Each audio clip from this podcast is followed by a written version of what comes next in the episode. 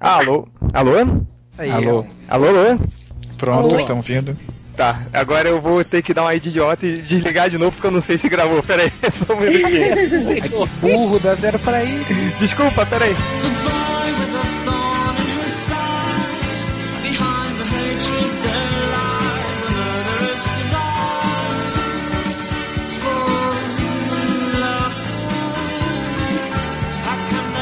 É, Bem-vindos, pessoal, ao podcast MDM, o podcast mais colorido da internet, porque hoje nós temos uma convidada super especial. Tem uma convidada super especial, Rodney Buquet. É, não.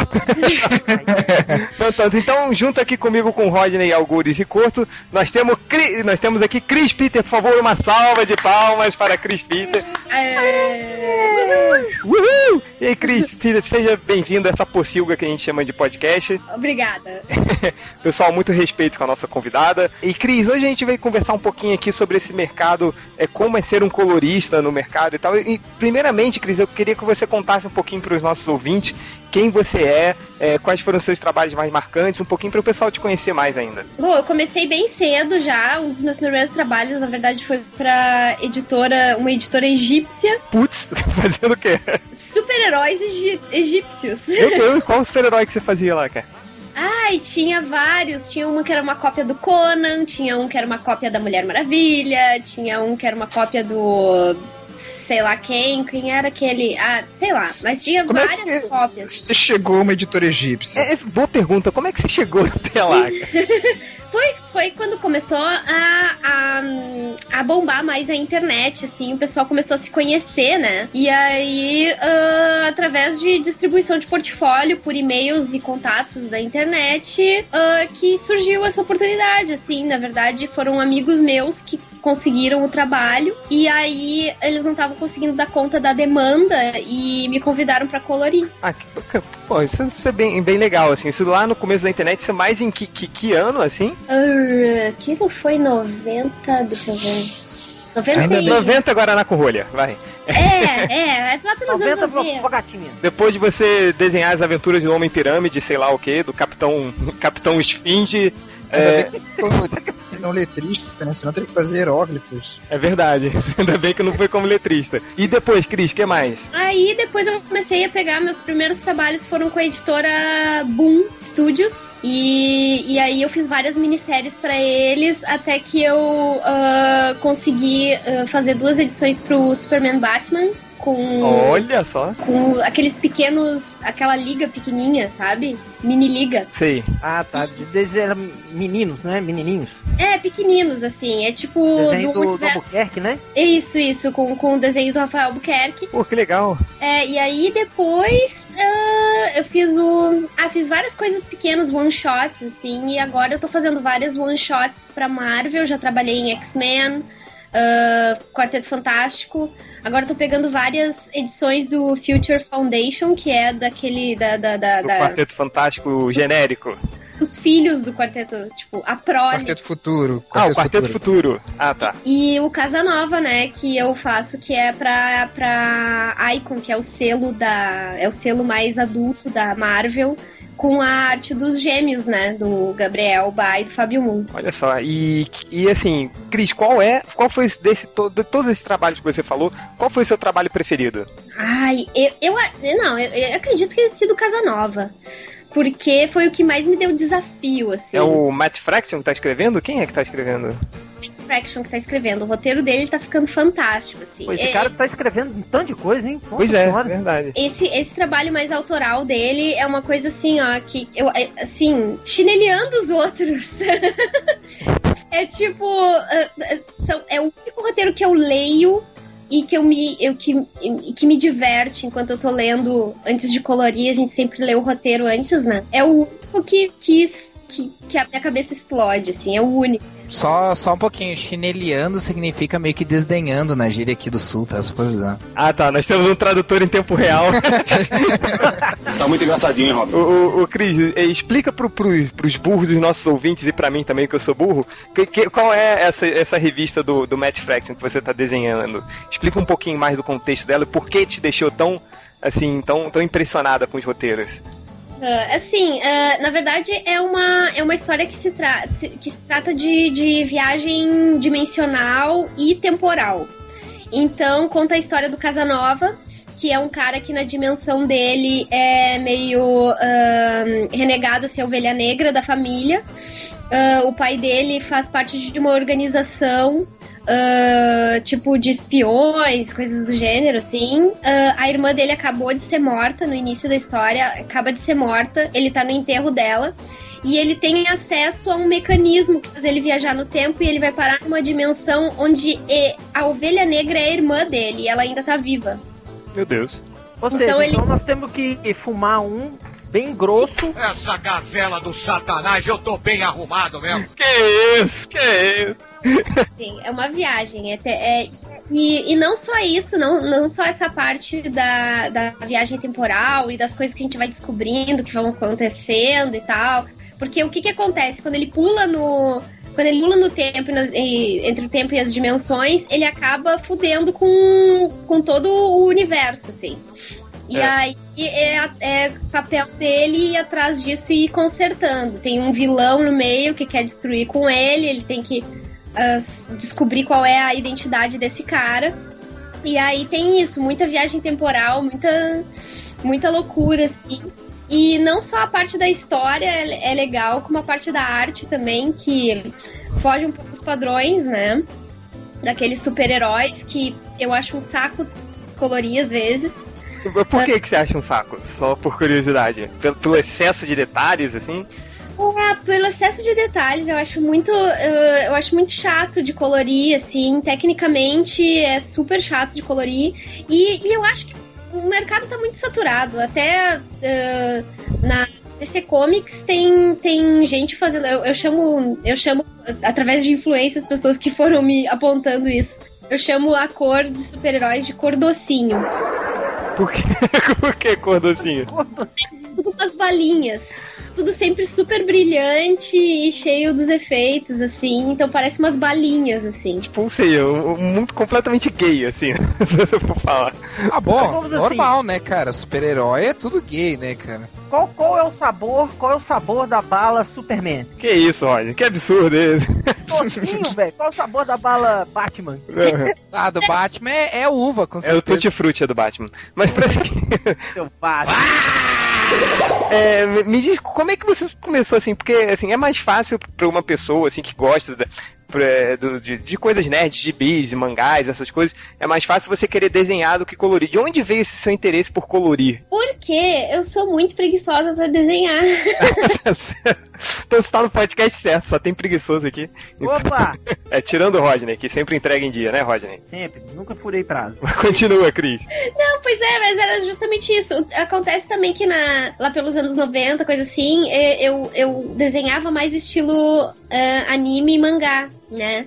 Eu, eu venho mais dessa influência, por isso que eu consigo fazer mais facilmente essas cores mais com a borda cortada. Ironicamente, o mangá geralmente é em preto e branco. É verdade. Em relação ao anime, né? O anime uhum. que tem cor assim, que algumas pessoas até chamam de cor de desenho animado, eles não podem fazer muito gradiente. Na época não podiam fazer muito gradiente porque era tudo pintado a né? sempre tinha muito limite de cor, assim, as sombras eram bem cortadas, era tudo bem delimitado. Tem uma mais, mais facilidade nessa área por causa da influência do, do, do mangá, assim. E, e não era uma, não era um estilo muito popular na época. O mangá não, não era. Isso em que ano? Lá em 90 e poucos, né? Lá, pro final dos anos 90, eu acho meio dos anos 90. Assim. Não fala a idade da moça, Felipe. Que é, gente, que é, isso? é falta de educação, né? Mentira. mas é. Mas é verdade. Assim, tem educação mesmo. É verdade, tá certo. Mas é, naquela época não tinha muito mangá, né? Cris, qual, qual o tipo de mangá que você lia e qual anime que você curtia mais? Só pra gente ter um referencial também, no lance que você falou agora aí da questão da, de que você se baseava nas cores e tal. Se você ainda se baseia nesse tipo de, de, de tratamento pra cor. É, você pega algum, porco se você se baseia tem, é, em Sailor Moon, por exemplo. É, se você é. tem. É, se você tem alguma, algum, alguma referência, assim, se você usa referência ou não. Uh, não, na verdade, assim, uh, na época eu via comecei com Cavaleiros do Zodíaco. E... É, é, é, que nós temos aqui, é, Cris, o, o curso Guilherme, que ele é. gosta do, do Cavaleiro Zodíaco. Que ele é um fã número um do Cavaleiro Zodíaco, né? Pois é, então eu comecei assim, Cavaleiro do Zodíaco foi que me, me embalou para todo o resto, assim, né? Eu comprava aquelas revistas heróis, então, e, e eu comecei a desenhar observando a, as ilustrações que eles imprimiam na revista Herói. Não tinha, eu não tinha internet na época, eu não, não tinha Google, então eu não tinha muito acesso a imagens, eu pegava muito da Herói, né? Ah, sim, aquela revista pequenininha, né? Era, que era tipo de cada 10 capas, 9 eram do Cavaleiro Zodíaco, não era assim? Essa mesmo. Tá e certo. aí ter mais contato a partir daí. Só que uh, depois que eu comecei a trabalhar mesmo no mercado, ficou mais fácil de. ficou mais difícil de acompanhar, até porque eu comecei a andar com pessoal na área que não era muito fã de, de anime. Então uh, eu comecei a ter mais um pouquinho mais de, de, de contato com a parte comics da coisa, mas eu, eu não, não. Eu sempre procuro fazer. Eu, eu observo algumas coisas, assim, do que eu vejo por aí no mercado, mas eu, eu tento não me basear muito em referência para não, não sair cópias. Assim. A, a único, o único estilo que eu tive que, que observar muito os outros, assim, pra tentar fazer igual é justamente a cor uh, que eles usam para fazer os super-heróis, o estilo aquele que eles usam pra, pra fazer super-heróis, assim, né? Estilo docinho. Estilo E- docinho. Barbara Você Streisand. tem algum colorista assim que você fala assim, nossa, esse cara é foda, quando eu crescer eu quero ser igual a ele. Você tem alguém assim? Dave Porque na, na área dos, dos desenhistas, assim, sempre tem, né? Sempre tem um cara que fala assim, nossa, esse cara é foda, quando eu crescer eu quero ser igual a ele. Né? Tipo, É o Dave Stewart, com certeza, porque Que- é quem é mesmo. o Dave Stewart? Ele coloriu é, como é Origem do Wolverine. Ah, não, não, esse- não, mentira, é. mentira, ele colore o Hellboy. Ela Academy fez o Conan Isso. e. É por isso que o Rodney gosta. É, então, qualquer coisa que envolva o Conan, o Rodney gosta, né? O não, mas eu, eu conheci ele através do Hellboy, cara. Olha, ah, então tá certo. Ele fez bastante trabalho pra Dark Horse. E, e- e eu gosto muito dele porque ele faz vários estilos. É, ele faz desde uma pintura bem digital, assim, uma pintura bem clássica digital, até umas cores mais chapadas. Encaixam bastante pro, pro trabalho que ele faz no Hellboy. Ele é, É. muito versátil mesmo, muito bom. Pois é, e, e Cris, uma pergunta rapidinho, assim, hoje, é, é- é claro que hoje a coloração é toda digital, assim, mas lá nos anos 90, assim, quando você começou, é, não era uma coisa digital, tinha que ser muito, assim, mais é, é, é, manual mesmo. Então, Cris, como é que você começou, assim, você fez algum curso? Diz um pouquinho de como você começou nessa carreira. É, pois é, porque foi. Eu comecei com o Photoshop 5, se eu não me engano. Nossa, eu me lembro disso, cara. Eu não tinha nem o salvar pra web na época ainda. Não tinha web pra salvar. Eu tenho o Photoshop 6. Eu tinha o 4.5, alguma coisa assim. Continua, Cris. Não, pois é, mas é, tipo, foi por essa época mais ou menos que eu aprendi, mas foi assim, tipo, nerds de internet, a gente foi se informando, assim, Aqueles em sites de tutoriais, né? Assim. fóruns, coisas assim, a gente foi vendo como é que fazia, como é que mexia, e o resto foi chute. E até, tipo, eu, eu, eu uso até, tenho. Photoshop tem muito mais ferramentas do que eu costumo usar, assim, né? Às vezes eu dou aulas e o pessoal. Por que você não usa a ferramenta X, Y, não sei o que, pra fazer a mesma coisa? Mas nem filtro direito Photoshop. Eu Gosto de fazer Você já tudo- trabalhou com com o Painter? Painter, acho que tá no 12, não sei qual versão que tá agora. É, eu não sei também, mas eu, eu sei que na época que eu tava começando com o Photoshop, eu tentei o Painter, que era muito mais, a interface dele era terrível, É, não tinha nada, aí eu e ele era muito pesado também. Sim, muito pesado. Aí eu nem continuei mexendo, assim, mas eu vi que ele tinha texturas bem interessantes. É, ele fazia umas texturas tipo de aquarela, é, tinta óleo também, substituía bem assim digitalmente. Era muito bom, mas era muito pesado. No Uhum. computadorzinho aqui não ia dar conta não. Seu computador do milhão, Rodney, não ia dar, dar Eu, conta, não. eu, eu, eu ganhei do Silvio Santos, ele que me deu. O, o Cris, na, na época que você tava mais envolvida com X-Men, com essa coisa de super-herói mesmo, assim, qual era a maior dificuldade, assim? Era prazo que ele entregava ah, é, em cima da hora, você tinha que correr pra cumprir prazo? Como é que era, assim, as grandes dificuldades? Porque eu me lembro que a gente, a gente fez um podcast com o Rod Reis uma vez, ele falou, cara, o colorista é o cara que sempre se foge. Assim, porque as coisas chegam pra- é, é, porque primeiro vai, o desenhista faz, aí manda pra revisão, aí tem que desenhar, não sei o que, e no final, a última etapa é o colorista, ele sempre pega no final do prazo, assim. Como é que era essa, essa época? Não, é porque assim, ó, é, na verdade, é, comigo é diferente, porque eu, eu o, o, o Rod é agenciado e tal, né? Eu, eu acredito que ele tem uma cobrança bem maior, assim, do que eu. Eu, no caso, eu não era agenciada. Eu comecei quando eu era adolescente, então eu não tinha muito problema com. Eu não tinha muito problema de, digamos, financeiro, digamos, né? Porque eu ia mais como bico mesmo, não era, não era uma obrigação minha dinheiro com comics. Então, ah, eu comecei impondo muito respeito, né? Do tipo, olha, se me entregar até dia tal, entregar. não vou fazer, não vou, sabe? Então eu comecei botando pano, assim, né? Eu Tipo, mostrando quem manda nessa porra. Quem manda nessa porra sou eu. Falou Já assim. chegou com o pé na porta e tapa na cara, né? Exatamente. Foi uma coisa menos assim. Eu disse, Olha, eu não vou conseguir fazer, larguei revista por causa disso, deixei de ganhar dinheiro por causa disso, mas foi fácil pra mim porque eu não precisava pagar conta, eu não tinha conta pra pagar, né? Então, pra mim foi mais fácil. Então, os editores quando me procuram, eles já eles já têm prazo pra me dar, né? Foi se, se, se desenvolvendo ali no boca a boca. Olha, a Cris não pega trabalho apertado. Tarará, tarará.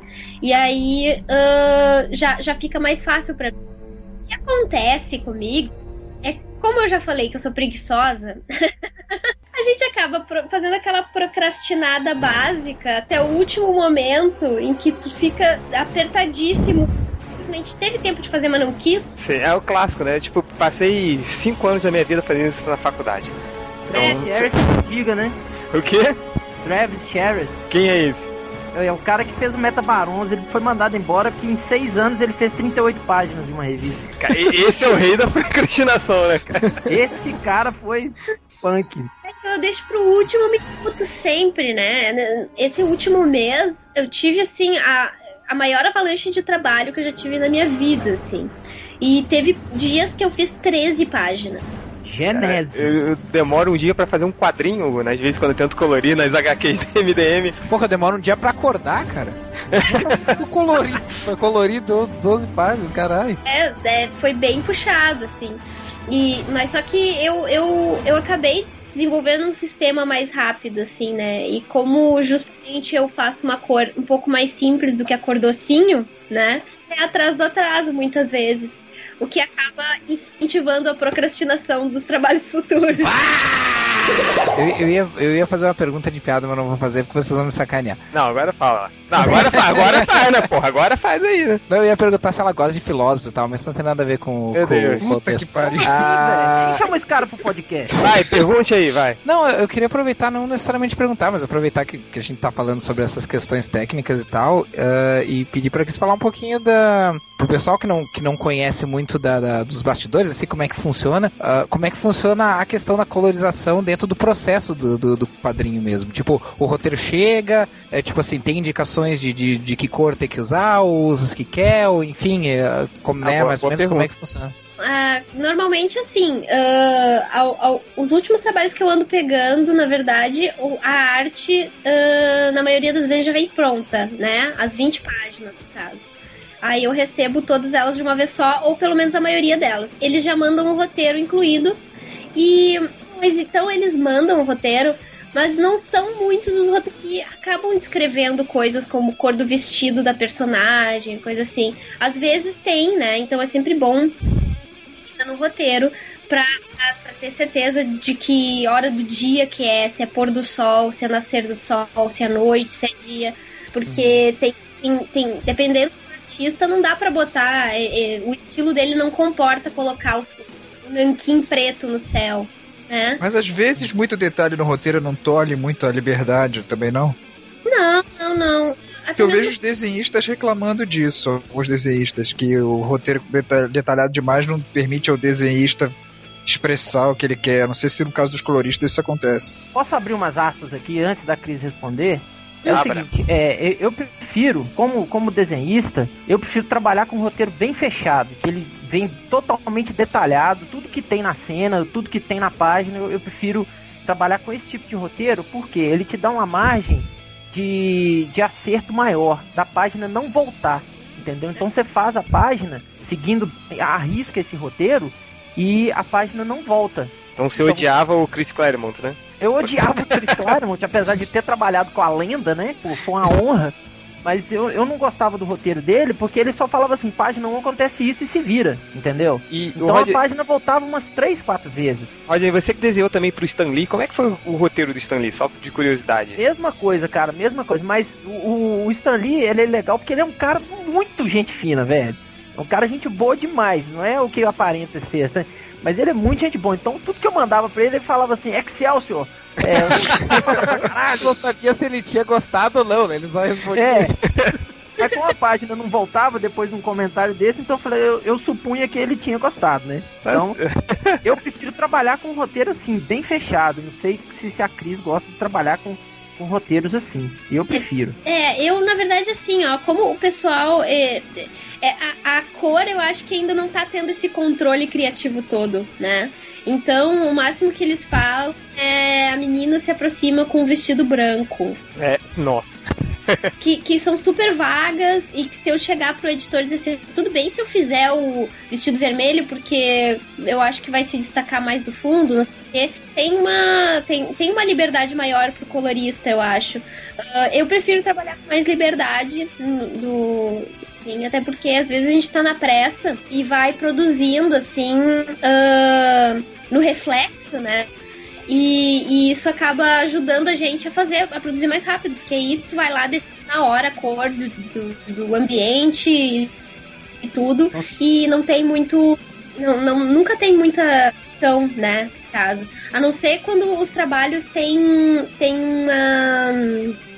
Tem um, um produtor por trás, por exemplo, vários títulos da Dark Horse, que alguns títulos da Dark Horse que eu trabalhei, que são ah, baseados no ah, em séries de TV ah, ou coisas assim, tem muito mais controle da cor, assim. É, eles trabalham mais com a imagem do que eles estão visualizando na cabeça deles.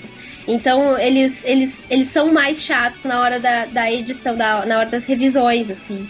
Ah, mas, normalmente, eles dão muita liberdade. E, e é bom ler o roteiro também, não só então, alguns detalhes, como também para saber o que, que tá rolando, para usar cores na, no cenário que ajudem a dar a sensação, assim, se é um suspense, se é um terror, ou que seja, né? Então Mas você prefere deve trabalhar ser com, com um roteiro mais, mais aberto, né? É. Só, só explicando, galera, é, pros burros e leigos, tipo o Change, Obrigado. É, de nada. É, roteiro aberto é um roteiro que vem assim, página 1 acontece isso, roteiro Chris Claremont e Stan Lee. E o roteiro fechado é aquele roteiro Alan Moore, que vem descrição até do quadro que tá na parede e do, do nó que tá no cadastro do sapato do fulano. Imagina Entendeu? como deve ser o. Imagina como deve ser um roteiro do Grant Morrison, cara. Tipo, entra uma menina de vestido vermelho, porque o vermelho é a cor da deusa azteca da morte. É, já ouvi que o, o o cara roteiro- que tem um roteiro mais prolixo é o Alan Moore. É, Ele É, descreve cada falar. objeto que tá sobre a estante, a cor do objeto, o diâmetro, a curvatura. Vai, anda, pega logo. É, Cris, por acaso o David Capite te deve dinheiro? Cara, cara um, dia, um dia a gente chama ele pra cá. pra gente- A gente junta no mesmo podcast todos os desenhistas que ele tá devendo entendeu? E aí a gente continua. Tá certo, tá certo. Ô, ô Cris, eu vi, eu não sei se. é, eu vi que você também. Você foi indicada ao prêmio Eisner. Procede essa informação? olha, gente, Foi, foi mesmo? E aí, como é que foi, cara, receber essa honra de ser indicada, assim, você... Você deve ter, provavelmente, acho que você foi a primeira mulher brasileira que foi indicada, né? E, não, eu dei um grito desmunhecado na frente do computador, óbvio. ai gente, que loucura! Os gritos que o Algures geralmente dá, assim, né? A diferença é que os meus não é na frente do computador. Tá bom. É no quarto com o Pedrão. Beleza, vamos- vamos manter o nível, estamos com uma convidada importante aqui. Mas, Cris, você recebeu pra, por qual trabalho seu? Casa Nova. Casa Nova. Por- um dos, né, Cris? Porque na verdade são vários, né? São. Como é que é? Cinco, seis, né? Que, tão, que é pra fazer a sequência, como é que é? São três arcos, né? Ah, Então, tre- Dando um Uhum. pecado né? O a ideia é que tenha é que tenha mais agora que complete, né? Mas foi foi eu fui indicada pro por causa do, do tra- meu trabalho no segundo arco, que é o arco da Gula com a arte do Fábio Moon e o inicinho do, do terceiro arco, que é o Avarícia, que, que tem a arte do Gabriel Bada aí. Uhum. E tu, tu falou que ah, lá, no, lá na, na multiverso, lá tu falou que você trabalha com uma paleta de cores específica para cada, cada arco, né? No caso do Casa Nova, eh, eles já já tem a paleta de cores e tu só usa essa mesma paleta, né? Isso, isso, é. Começou com uma paleta esverdeada de 40 e poucas cores. Aí depois foi pra 30 e poucas com um tom azulado no segundo arco. E agora esse tinha bastante tons de vermelho, acho que era 32 cores, se eu não me engano. E aí eu tinha que misturar e combinar de várias maneiras só essas cores, assim. Pra fazer uh, tudo, ambiente, mudança de cenário e tudo, eu só podia usar essas 32 cores. Hum, Mas isso não é muito comum, né? Na, no- nos outros tipos de trabalho ter uma, ter uma paleta limitada ou, ou é? Não, nem um pouco, nem um pouco. Até tem artistas, né, na- ah, artistas de cor que, que pra fazer uma revista eles primeiro fazem toda uma paleta, né? Ah, eles vão usar que vai ser a, a- o tema, né, daquela edição. Mas normalmente quando a gente trabalha com comics não tem muito tempo de escolher paleta nenhuma, tem que ir na raça mesmo, né? E, eu- e era como eu tava acostumada a trabalhar. Uma coisa bem rápida mesmo, assim, ah, usando todas as cores do arco-íris. Ai, que amor. Sim, aí tem que ter uma. Tem que ter um cuidado maior, né? Tem que ter todo uma, um planejamento diferente, né? Isso, isso, é. E por isso que eu gosto muito de. Por isso que é, um, que é o meu título favorito de trabalhar, porque ele me dá mais desafio, assim, né? E, e, e no final das contas eu sempre ah, termino a edição meio pessimista, mas quando eu vejo impresso eu sempre fico muito orgulhosa do meu trabalho, assim. Então é muito legal. Você é publicitária também? Eu sou publicitária, é, formada. Mas não sou publicitária, sou formada em publicidade. Coitado. Tadinho. Nossa. É. Ô, Olha, o publicitário só não é pior do que advogado e filósofo, cara. Só o que eu digo. Deus, eu não tive Não, o, que. pior, o pior é o diretor de arte. O pior é o cara, cara que é formado em história e é diretor de arte, como o réu, né? É, Ninguém tem paciência comigo. É o seguinte, Cris, você, você- quando você recebe a página, assim, qual é a preferência que você, você gosta de trabalhar, assim? É uma página finalizada no nanquim ou uma página com lápis tratado, assim, num, num tratamento esfumaçado? Qual que você acha mais difícil ou qual que você prefere trabalhar mesmo? Eu, ah, eu gosto de trabalhar com, com a arte, finali- arte finalizada com nanquim. Uhum. Porque aí eu, eu tenho mais controle de como vai sair, porque como eu, como eu faço aquele método de colorização por canais, que é uma coisa mais complicada, assim, tecnicamente, de se preparar o arquivo, ah, ele, ele acaba. Eu acabo tendo que fechar o arquivo de uma maneira que o preto fica carimbado, de uma maneira que eu sei como ele vai sair na, na impressora. Sabe? Uhum. Ah, quando a arte é em tons de cinza e tem um, um trabalho de esfumaçado, pode aparecer por baixo do, por baixo do- da linha. E aí a gente tem que tomar muito mais cuidado com, com a renderização, que é a renderização é a, é a parte de aplicação de luz e sombra, né, que a gente chama. Aí tem que tomar muito mais cuidado para não ficar aparecendo as pinceladas e os borrões por baixo da linha. Então eu acho bem mais difícil de trabalhar e não dá para trabalhar por canais, né, com, com tons de cinza. Então, no caso da página de tons de cinza, você tem, você tem que tratar, né? Dar, uma dar um tratamento maior na página para poder trabalhar em cima disso, né? Não, mas não só na página, na cor também. É, Por- você tem, É, você precisa ter mais cuidado, não, não, não dá pra fazer ah, Miguelão, assim, a moda Miguelão. Né? Vocês, conhe- vocês conhecem essa gíria aí, o pessoal? Não, fala? É, garoto, não. vai, o, o intérprete, vai. O que, que quer dizer Miguelão? Cara, a moda Miguelão é fazer, tipo, grosseiramente. vamos Ai, dizer meu assim. Deus. Ah, tá bom. pra dar um migué, né? É, é, tá, É, tá, faz é sentido, tipo, vou dar um migué, né? Tá, tá certo, tá certo. Tá Eu queria aproveitar e fazer uma pergunta que é bom ter uma colorista aqui pra saber. Porra, esse cara ainda tá aí, rapaz, fazendo o quê, rapaz? Por que quando eu pego uma HQ do Super-Homem e leio, o cabelo dele é azul? Pois é, na verdade, ah, essa é uma, uma coisa assim que todo mundo faz meio que na observação, eu acho, né? Porque uh, sempre quando a gente quer representar alguma coisa que é para ser preta e não castanho, a gente puxa pro azul, porque se a gente for puxar pro castanho, ele vai parecer que tem o cabelo castanho e o, isso, o cabelo super-homem é preto. Então, Deve ser, né? Eu não, eu, assim, tipo, a gente tava, a gente fez um painel no Multiverso Comic Con que, que era sobre a Marvel e o Renato Guedes estava participando dizendo que ele preferia trabalhar com a DC e aí a gente chegou à conclusão de que, assim, ó, em matéria de arte, a DC dá um pouco mais de liberdade para se trabalhar. Mas em matéria de cor, eles são muito controladores. Por exemplo, se o super-homem tá num beco escuro, eu não, não posso a cor do uniforme dele. Nossa. Você não pode jogar os tons escuros, por exemplo, que a, que é a ausência da luz, né? É. Você não pode jogar o tom para não perder a, os tons do, do uniforme, né? Embaixo da água, no pôr do sol, no, de noite, o super-homem tem que ter a capa vermelha, vermelha vibrante. Então é uma coisa que muito de trabalhar com a DC. Eu não gosto de trabalhar com eles por causa disso. É porque a roupa do super-homem é kryptoniana. É. é, não, chato, e porque, né? não, e porque que deixa, eu, deixa eu explicar que a Chris Peter ela, deu uma amaciada, porque na verdade o, o, Renato Guedes lá no painel, ele chegou e disse assim, não, porque trabalhar com a DC é foda, com a Marvel é uma merda. Basicamente ele falou quase isso. Assim, deu e, e aí, houve uma, aí houve uma polêmica sobre isso, aí chegaram a essa conclusão. Mas sabe uma coisa engraçada falando nisso? É que daí, uh, falando com, com o Renato Guedes, ah, ele estava comentando que. Aí eu perguntei para ele sobre a questão do desenho, se eles são chatos com a questão da caracterização física dos personagens. E ele falou que não. É, é, é, engraçado isso, né? Eles serem chatos com a questão do, da colorização e não serem chatos com relação, por exemplo, ao rosto do, do Superman ou do Batman, coisa assim, né? É, é DC é, é, tudo errado, né, cara? E aí tem a Vertigo, né? Que é um universo totalmente diferente. Meu sonho trabalhar com a Vertigo. Um dia. Roy. Um dia. Um dia, um tomare, dia. Tomare, tomare, Mas, ô Cris, assim, só uma coisa assim, eu me lembro de, de comprar na época um, um.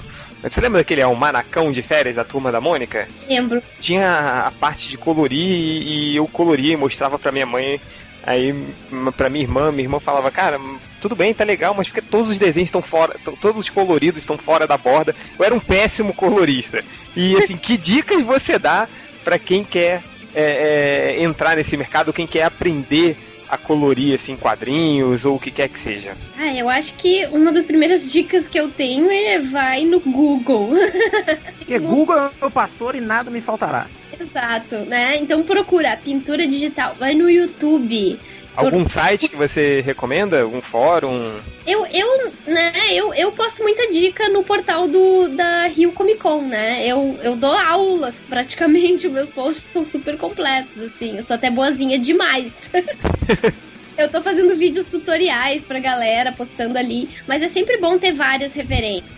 O melhor é ir no YouTube procurar vídeos de speed painting e, e, e ir no Google e observar bastante as as revistas em quadrinhos mesmo. Speed painting é o quê? É tipo vídeos de pintura acelerada, assim. Ah, você por acaso tava dando aula na Rio Comic Con na última? Não, não, eu perdi a Rio Comic Con. Eu, eu nem sei vai ter esse ano. Até agora não anunciaram nada, era em setembro, não era? Ah, deve ter. Ah, eu acho que sim, eu acho que sim. Eu vi algum lugar que, que ia ter sim. É... Mas galera, olha só, a gente tá realmente já fechando. É, a última pergunta para Cris. Cris, um desenhista que você curtiu trabalhar com ele e um roteirista que você curtiu trabalhar, manda aí. Ah, deixa eu ver. Eu gostei de trabalhar com o Gabriel Alta, que foi o que fez uh, o Future Foundation e o Astonishing X-Men, que eu colori uh, uns poucos meses atrás. Eu gosto de trabalhar na, na arte dos gêmeos, né? Mas esse do Gabriel eu gostei porque era um traço muito delicado, assim, bem a minha cara. E uh, um escritor é o Matt Fraction. Uhum. E, e, sem querer botar você numa saia justa, mas já colocando, quem foi o pior cara que você já trabalhou? Brincadeira, não precisa responder não. Rodney Bukemi. Ela nunca trabalhou comigo. Sorte é. dela. Pode se fuder. Corta essa! Uh, só pedir pra ela, de repente, diz aí o. É, não, ela já, é, já, já tem ela adicionada no meu Facebook. Que qualidades que ela acha que uma pessoa que seria um colorista uh, deveria ter? Assim, algumas qualidades principais, precisa ter mais, sei lá, mais uh, criatividade ou mais ser mais focado. É que pelo jeito tu não é muito, tipo assim, muito focado, né? tu procrastina bastante. Tem que malhar bastante, tem que ser forte, tomar É, tipo, precisa tomar suplementos, essas coisas assim. Muito todinho, muito todinho. Todinho. Acho que assim, são duas coisas, na verdade. Tem que ser. Na verdade, eu acho que, na verdade, tem que ser uma coisa só, tem que ser observador, sabe? Tem que ser observador e tem que querer muito, assim. Tem que querer muito, tem que ter muita autocrítica também. Claro, né? Uh, ninguém, uh, ninguém, tá, ninguém tá livre de, de, de, de defeitos e erros, assim, né? Então, uh, por expor os teus trabalhos, as tuas pinturas, absorve bem as críticas que as pessoas vão te dar, porque elas fazem isso só pra te detonar. Elas falam, elas falam isso também pra aprender, né? A, a, ser melhor no teu trabalho. E, e ter bom gosto, né, né? É tipo, igual quando eu, eu descobria. Eu me lembro na época quando eu descobri o Photoshop 4.5. Aí eu descobri o degradê, meu Deus do céu. Aí eu fazia degradê em tudo, do amarelo pro vermelho, assim, daqueles coisas assim. É, mas eu definitivamente não era um cara com bom gosto. Corto, última pergunta pra, pra Cris? Sim, eu queria que ela me adicionasse no Facebook. Todo dia tem uma merda. Tá bom, tá bom, seu, seu carente. Isso não é uma pergunta. É, é vai, fica quieto aí. Cris, é, você quer deixar o último recado? Algum site, alguma, algum link, algum recado, xingar alguém? Tá, tá tudo liberado. Os, os últimos minutinhos são todos seus. Vai lá. É, mas não me xinga não que eu sou carente. Não pode xingar ele, fala que ele é carente. tudo ah. bem, eu estou no Facebook, não tem problema. ah, eu Valeu, obrigado. Uh, eu tenho eu tenho meu, o meu uh, Facebook, que eu tenho o meu Facebook pessoal e eu tenho o Facebook da minha empresa, que é o Chris Petter Digital Colors. No Facebook uh, é, é, o pessoal é Chris Petter. O Twitter é arroba Chris Petter.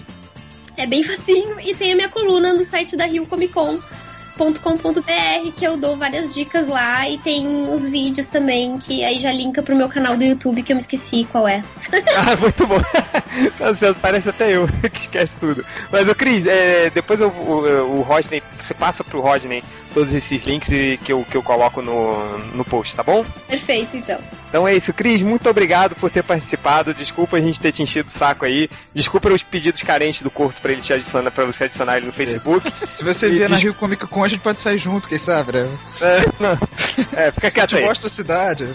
O cara, velho. Olha o cara só, meu Deus Ai, do céu. Pô, que calcinha sem elástico, velho. Cris, quando você vê ele na Comic Con, pega uma cadeira e dá nas costas dele, assim. Aí ele vai gostar. Olha, eu posso gostar, hein? cuidado. Meu Deus, fica quieto aí. Só queima o nosso filme, né? Cris, obrigado mais uma vez, tá bom? As portas estão sempre abertas. Sempre que quiser participar, é só falar, tá bom? Não, tem problema. Eu tô, tô adorando esse negócio de podcast. Tô participando de vários e tô escutando muito também. Pô, eu crente que a gente era especial aí. Eu tô participando de todo mundo. Quando o MDM foi especial, Tchê? É verdade. Minha mãe diz que é muito especial. Tchau, tchau, Cris. tchau. Valeu. Obrigado, Cris. Valeu. Beijão.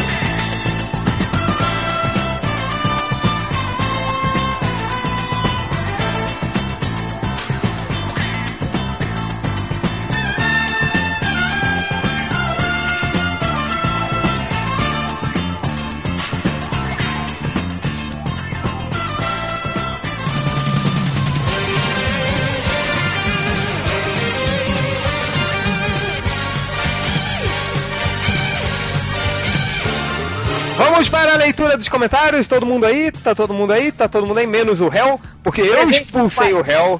Eu sou muito forte, sou muito corajoso. O réu não entra mais nesse podcast porque eu expulsei. Cadê ele, né? Começando pelo Corto, que nem leu esse comentário. Né? Então, não, eu, eu peguei sim, peraí. É, lá no post do Change sobre. Daquele ali que eu escrevi no seu post, lembra? Ah, sim, sim, sim. Aí você riscou e escreveu: Tire sua cuequinha verde imunda do meu post, Corto. Aí o One Master escreveu assim: Finge quer ver o curto sem cueca? Ah, Felipe, pelo amor de Deus. É, não sei, né? Depende da fantasia sexual de cada um. Que Eu espero que não seja a sua. Ai, nem te conto. Vai. Tá, eu, hoje eu postei um clássico, né? Não sei se vocês viram o locador do falecido, o Inspetor ah, Faustão e Malandro. Clássico, clássico. Sensacional, a musiquinha é sensacional. É, melhor trilha sonora aí. Aí o falou, porra, eu até tentei defender o Corto algumas vezes, mas não existe reabilitação para quem não quer ser ajudado. Como disse Pôncio Pilatos, lava minhas mãos do sangue desse justo. Tá. E, é, esse não foi engraçado e o outro também não será. Na verdade, é, eu fiz um post falando sobre a reação do massacre lá no. Eu ia falar massacre de Oldesboro, que eu tô com o Pânico 4 na cabeça. O massacre. Pânico 4. Porque você já tá com pânico na cabeça, já é um lixo. E agora com 4 ainda. Mas foi razoável até esse filme, foi interessante. Ele brinca com as refilmagens, ele fica sacaneando a ideia de refilmagem o tempo todo. Ai, meu Deus. Ah, Vai, fala logo. Então, o Renan Spira escreveu no meu post sobre o massacre lá do Colorado, em que eu contei que o Christian Bale foi visitar as vítimas, que algumas vítimas foram no julgamento do cara com roupa de Batman, como forma de reação, para não se deixarem abater. E um- uma das vítimas contou que conheceu um menino lá, que era filho de uma amiga da família dele, e prometeu levar o menino para ver o filme de novo, para eles superarem o trauma. Aí o Renan Spira falou um comentário assim, parafraseando o Batman, qualquer um pode ser um herói, até mesmo um homem que leva uma criança para ver um filme para ela saber que o mundo ainda não acabou. Então eu achei uma presença de espírito muito foda dele de falar isso. Ai, que bonito. Tá bom. Tô impressionado. Que lindo. Vai. Mas, ah, mas eu. Deixa eu só comentar que o, o- Não, é legal mesmo o negócio, esse negócio aí que fizeram aí do. do- isso do post que o, que o Corto tá falando. Ah, foi, eu achei um bem legal. eu achei pessoas, legal a atitude do, do, do Christian Bale. Todo mundo falou, é marketing, é marketing. Não, Não, nada a ver, né, cara? Foi mesmo. É, né? Tipo, Nada a ver. Não, e vamos combinar, gente. Mesmo, mesmo que fosse marketing, ele já fez muito mais do que todo mundo que reclama que isso é marketing fez. É, É, até porque aquelas fotos são das pessoas ali. Ele tinha pedido pra imprensa não aparecer. Aquelas saíram fotos do Facebook das pessoas que ele tirou É, foto do hospital. exatamente. É um aproveitador do cara. Sacanagem. Mas é engraçado, é engraçado ver as fotos deles com, com- tirando foto com o pessoal, porque o pessoal meio sorrindo assim e tal. E ele É, né? cara muito sem graça, do tipo, pá, velho, eu não vou sorrir, né, cara? Eu tô. Não, eles- que ideia, né? Tipo, não, galera, vamos, eu vou fazer o seguinte: no- no- vou levar vocês pra ver o filme que vocês quase morreram de novo. Vai ser sensacional. tipo, quase, tipo, tem medo de altura, vamos saltar de paraquedas, né? Porra, Teve um cara que foi na mesma sessão, logo depois do tiroteio, na sessão seguinte. Ele porra foi. esse, esse não queria ter. né, Ele foda, né? Ele disse, ah não, não acredito, cara. Perdi metade da sessão, vou voltar. Não, tira só de raspão, eu posso ver mais uma horinha. Não, pior é que teve uma reação. Eu até falei positivo, o pessoal achou que foi. Ah, que bacana essa reação positiva. É que eu não vi depois. Teve uma parte negativa também, que a imprensa ficou enchendo o saco das vítimas, os políticos foram lá. Tipo, tinha gente esperando ligação pra ver se o amigo tava no hospital tava bem, a imprensa não parava de ligar, o pessoal de talk show. Eles ficavam falando o nome do assassino. Teve um apresentador lá nos Estados Unidos que ficou falando o nome do assassino o tempo inteiro. Aí uma das vítimas escreveu, né, um, um ato de protesto contra ele. É, o, é isso, isso que. Essa do. do, do- de falar o, o, o- nome do assassino é foda, né? Porque o cara literalmente queria exposição. E aí você, tipo, é, é, sei lá. Ele acabou, ele acabou ele quer. ganhando. Teve exposição, porque todo mundo tá falando, todo mundo posta, todo mundo fala, e o cara acabou ganhando, saiu ganhando nisso aí. A É, no meu imprensa, post nem citei o nome Querendo dele. ou não, é, é culpada disso aí. A imprensa, Sim. querendo ou não, essa imprensa maldita. Com É, certeza. no do Inferno do Alan Moore tem uma parada que é meio parecida com isso. Essa ideia, quando o Jack Stripador fala, quando um dia, vamos dizer que eu dei a luz ao século XX. Que É, hoje em dia a gente vive um mundo de psicopatas, né? E a mídia potencializa isso. é. Pois é, aí vai todo mundo ficar. É igual, tipo, na época do. Liberdade de informação. Pois é, é igual na época que o, que o. que o John Lennon morreu, né? Que acho que a Yoko e o Paul McCartney pediram pra não ficar falando o nome, né? Do, do, do assassino, porque era isso que ele queria e tal, e não adianta, né? A imprensa é foda. É. Mas, Sim. prosseguindo, vai, Alguris. Bem, no post do podcast, o Liefeld Begin escreveu um negócio que eu, eu achei até. Eu, achei até filosófico. Eu achei até filosófico, daí eu, eu resolvi resolvi comentar, né? Que é. Change, quando não perde o arquivo de áudio, perde a si mesmo. Grande personalidade. Cinco dedicados pra ele. Tá certo. Vai. Achei, achei bem filosófico. É só, é só essa aí de, de comentário. É, Rodney, você tem comentário? Tem, tem, tem 5.897 comentários. Começa pelo 5402. É nós que voa. Gutrol, é, foi uma ótima. É sobre o podcast com o Marciano. Foi uma ótima entrevista, gostei muito de saber da vida e história do Marciano, principalmente sobre sua esposa ciumenta. Porém, das partes de cosplay pensei que seria mais amplo. Porém, é, achei, porém, porém, porém, porém, é, achei bem interessante o conteúdo do podcast. Aí o Caio Gabriel fala assim: muito bom o podcast, um assunto que realmente foi divertido e instrutivo. Aí o Biscoito, ó o nome do cara. Biscoito. Esse assunto foi divertido e instru- instrutivo? Hum, esse cara é viado, hein? Viado, hein? É, não sei, cara. Se você tá comendo ele, o problema é seu, mas. Foda-se, né, biscoito? É, vamos ler uns comentários aqui do comentário do Eric Wilhelms, naquele post, naquele post super polêmico que eu, que eu coloquei que, o- que os Vingadores ganharam o Batman no- naquela eleição de melhor filme do verão americano. Aí eu citei todos os filmes né, que estavam concorrendo, Batman, Homem de Preto, o Vingador do Futuro e tal. Aí o Eric Wilhelms fez assim, ó. Basta analisar esses filmes como um fã do MDM analisando cada membro. Aí falou, Change, é igual a Os Vingadores. Bobinho, engraçado, descolado e os fãs sempre pagam pau. Hell, Batman ressurge. Passa mais credibilidade, todos têm medo dele, e mo- mesmo não tendo porra nenhuma a ver com Change, sempre insistem em compará-lo. Bugman, boa espetacular, espetacular Homem-Aranha. Ninguém sabe se gosta dele ou se acha uma merda total. Tenta ser sério e dark, mas no final é apenas colorido mesmo. Nerd Reverso, Homens de Preto 3. Consegue até ser divertido, mas é verdade que ninguém dá a mínima pra ele.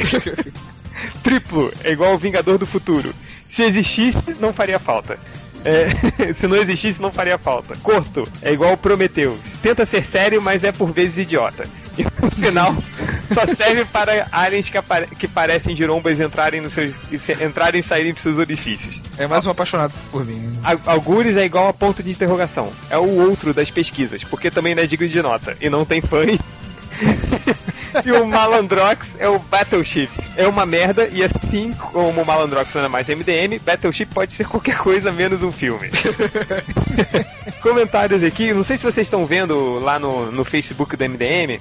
É, eu e Hel estamos colocando algumas imagenzinhas engraçadinhas e tal. E aí, recentemente, eu postei aquela, aquela clássica imagem do, do, do Batman apanhando pro mendigo sem pernas, falando: E aí, cadê seu Deus agora? Não sei o que. Coloquei lá, né?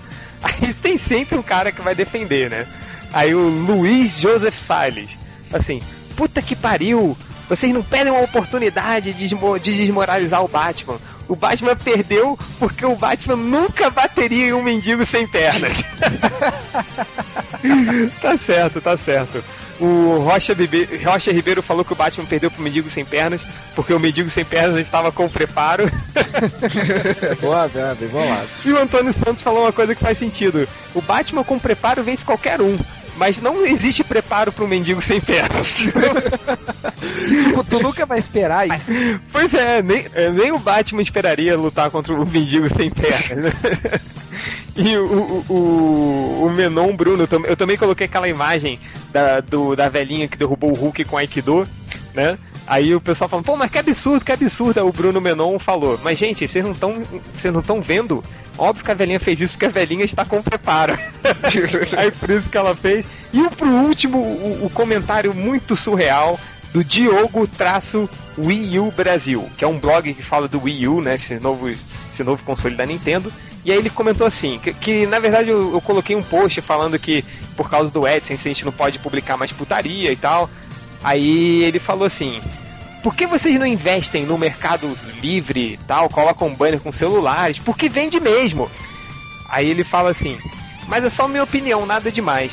Minha experiência se baseia em um site de putaria que eu tinha e me dava 100 a 200 reais por mês. Mas aí a minha noiva mandou eu fechar o site. Porra, passa o domínio pra mim, velho. Eu tô precisando de. e fiz um do Nintendo. Mas, O MDM não dá dinheiro nenhum, cara. A gente devia entrar nessa. caraca, cara, que, que fudido, cara. O cara tinha um site de putaria, ganhava um dinheirinho e a esposa mandou ele fechar. É um pau mandado do caralho. Eu te pergunto, se você casar e sua mulher mandar você fechar o MDM, você fecha? Eu fecho o meu noivado com ela. É isso que eu fecho, assim. Só falo que ela não Eu tá fechava aqui. o MDM, com certeza. Ah, cara, não, mas tinha uma ex-namorada minha que odiava MDM, sabia? Sério? Sério, odiava, cara, odiava, odiava. Foi aquela que participou do podcast? É, não, não, uma outra. Uma outra, uma outra. Mas ela odiava, falava, nossa, vocês são muito machistas, vocês vão botando fotos de mulher pelada, não sei o quê. aí eu mandei a piranha embora, é isso aí, não tô nem aí. Brincadeira, não mandei nada, ela que terminou comigo. eu fiquei chorando por seis meses. É, mas. Mais comentários, galera? Não, mas eu queria passar o vídeo do. Já ouviram falar de um livro chamado 50 Tons de Cinza? Sim. E já viram o Marcelinho lendo o livro? ah, não? já vi, cara, já muito vi. bom esse vídeo, cara. No final, ele, Muito bom. eu estou pairando. Cara, enfim, esse, esse vídeo é mó, mó sensação, né? Esse, esse vídeo não, esse, esse livro, né? É, parece tipo guia pra, de sexo pra fãs de Crepúsculo que não sabem o que é isso. Meu Deus, tá certo então. Então, galera, até o próximo podcast. Valeu. Falou!